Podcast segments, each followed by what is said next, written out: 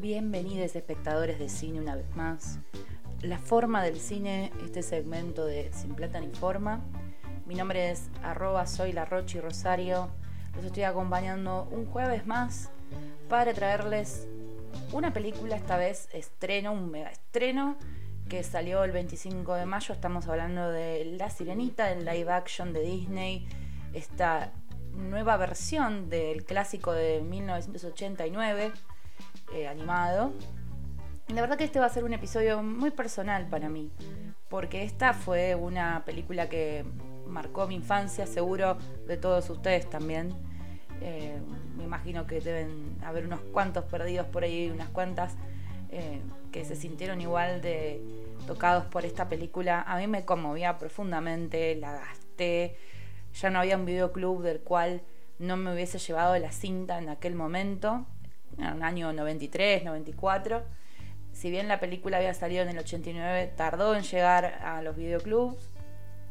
Y bueno, no me pude recuperar nunca de La Sirenita. Desde ese momento seguí buscando eh, ficciones con, sirenas. Buscaba, buscaba una y otra vez algo que se le pareciera. Y me fui topando con distintas producciones, desde Splash, eh, una película de 1984 con Daryl Hannah y Tom Hanks. Si no la conocen es muy divertida. Hasta la misma La Sirena, una película de Stephen Chow, el director de Confusión, de 2016. Y así en el camino me topé de todo, con sirenas asesinas, con sirenas em, que no son sirenas, metáforas de sirenas. Eh, otras versiones de la misma historia animadas en anime, eh, qué sé yo, he visto películas con sirenas a más no poder porque soy fanática.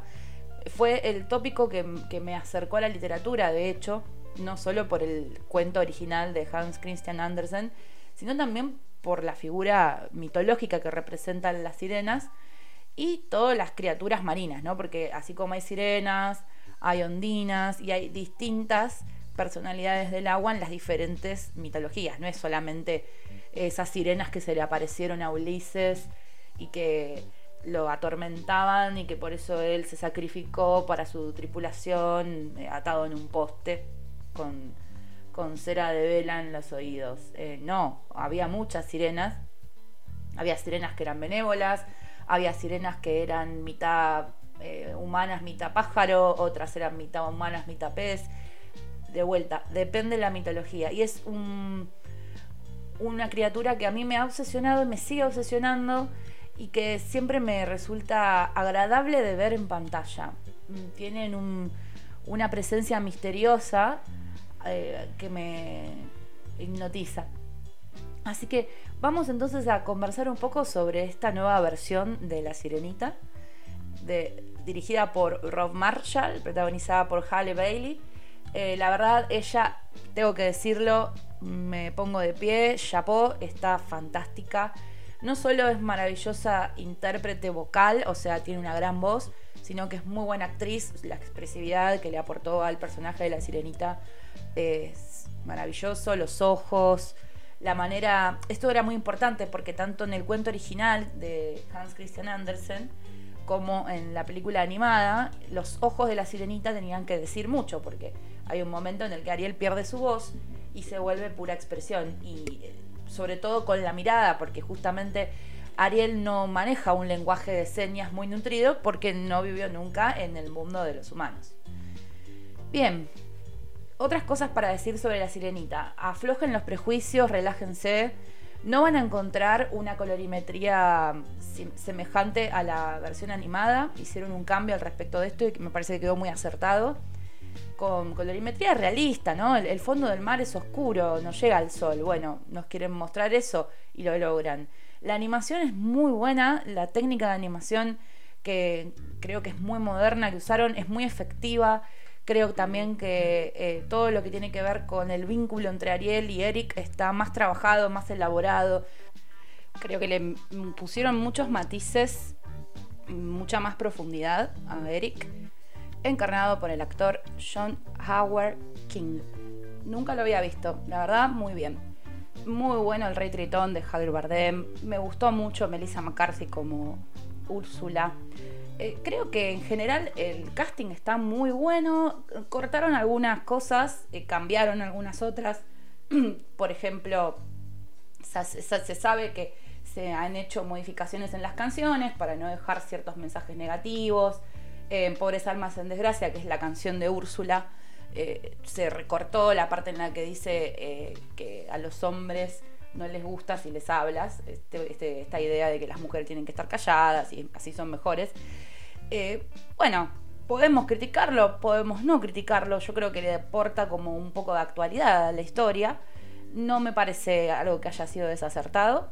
Eh, lo que me parece que es desacertado en general no tiene que ver con la película, sino con el público que ridículamente reaccionó muy mal ante esos cambios eh, sobre todo porque Halle Bailey es una actriz afrodescendiente. Sinceramente, si ella interpreta una, una, gran sirenita, no tengo por qué fijarme en el exterior de, de la actriz. Pensé. En fin, un montón de cosas que la transformaron en controversial, pero que también hizo que tuviera un montón de publicidad, eh, digamos, de manera transversal. Y a mí me llenó, eh, me dejó muy bien, si bien le tengo cariño a la historia, ya saben, lo vengo diciendo. De todos modos, mis expectativas eh, se rebalsaron y estoy muy contenta con el producto que nos están dejando. No sé si es la mejor remake, eh, si es la mejor live action, como dijeron, pero es definitivamente una de las más buenas. Todo lo que tiene que ver con la banda de sonido está impecable.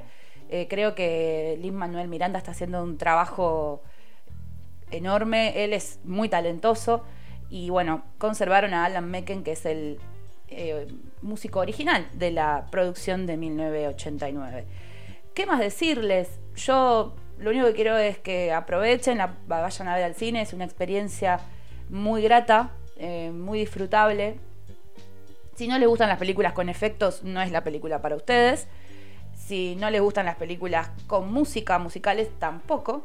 Pero si eh, tienen cariño por la versión original, les va a encantar y quizás les guste más que la original. Así que voy a dejarles además un par de recomendaciones de películas que también tienen sirenas y criaturas del agua. Y no pude evitarlo. Si bien la lista era más larga, voy a recomendarles tres películas esta vez que tienen en común sirenas. Una es una película del año 2009, irlandesa, dirigida por el grosso de Neil Jordan, el famoso director del Juego de las Lágrimas, y está protagonizada por Colin Farrell. La actriz no es muy, muy conocida, eh, Alicia Vangela, algo así se llama, no lo sé. Está filmada en las costas irlandesas. Bueno, La Sirenita está filmada en las costas italianas, en la isla de Cerdeña. Eso es muy bueno también, ¿eh? No lo dije, pero todo lo que es la construcción de la imagen, la fotografía, las tomas del mar, del agua, de la playa, eh, la constitución de la, identidad de, ese castillo y de ese reinado, muy bonito todo. Le dieron un toque caribeño que me gustó, eso no lo dije, creo que es un gran aporte de esta versión. Vamos con Ondina. Ondina eh, es la película que les estoy recomendando de Neil Jordan. Pasó sin pena ni gloria. Acá tienen una, una muchacha que digamos, pescada, es atrapada viva en, las redes de un pescador y es como una especie de ninfa marina, ni siquiera es la sirena, ¿no? Pero hay todo un entramado, digamos, de historia amor realista mezclada con fantástica y mitológica que me gusta mucho. Muy irlandesa la historia. Tienen un Stephen Rea también, es un actor fetiche de Neil Jordan y es enorme, es eh, la verdad, gran actor. Bueno, la recomiendo un montón. Eh, lástima que no les puedo decir dónde la pueden encontrar así en, plataformas, pero pueden buscarla, descargarla, que si la tienen a mano les va a encantar. Otra que les voy a recomendar, sí la van a tener a mano, eh, si tienen Amazon, que es una peli que es justamente un original de Amazon, y está en esta mm, ola, oleada de películas eh, que reivindican y que nos traen a colación eh, para, para refrescar y para reconocer la mitología africana. y también las creencias africanas. Ya vi varias películas de esta línea. Eh, una era Su Casa, por ejemplo, que es una película de Netflix de terror que está muy, muy buena. Bueno, esta está en la misma línea. Hay varias pelis así, ya en algún momento le dedicaré algún episodio. Y esta se llama Nani. Y es una película del año 2022, eh, norteamericana, dirigida por eh, Nikia Toshutsu. Y también tiene el guion de la misma directora. Muy joven, la verdad que tiene una experiencia breve, pero no se nota porque la película está, es muy madura, es una película con un manejo de los tiempos muy interesante, con una construcción de la imagen extrañísima. Eh, la verdad que me gustó mucho todo lo que era el, color azulado y por momentos tornasolado que, se maneja en general en la imagen todas las ensoñaciones, todos los delirios, las escenas en el agua. Bueno, la misma sirena eh, que aparece en la película es fantástica, es extraña, es diferente a lo que venimos viendo en lo que tiene que ver con la mitología eh, marina. Y bueno, todo tiene que ver con mm, una mujer perturbada, una niñera inmigrante que está intentando tener una nueva vida en New York y no le va bien, no le sale bien. Eh, ella, además tenemos como un contenido de crítica social que me gusta.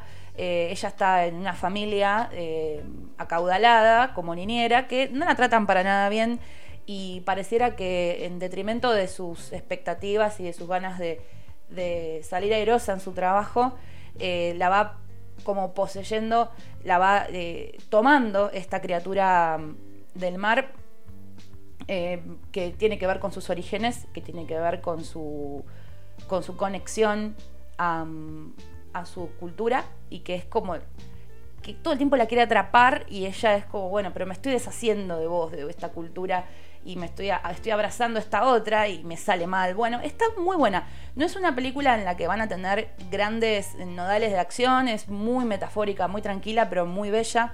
Ana Diop, que es la protagonista, está muy bien.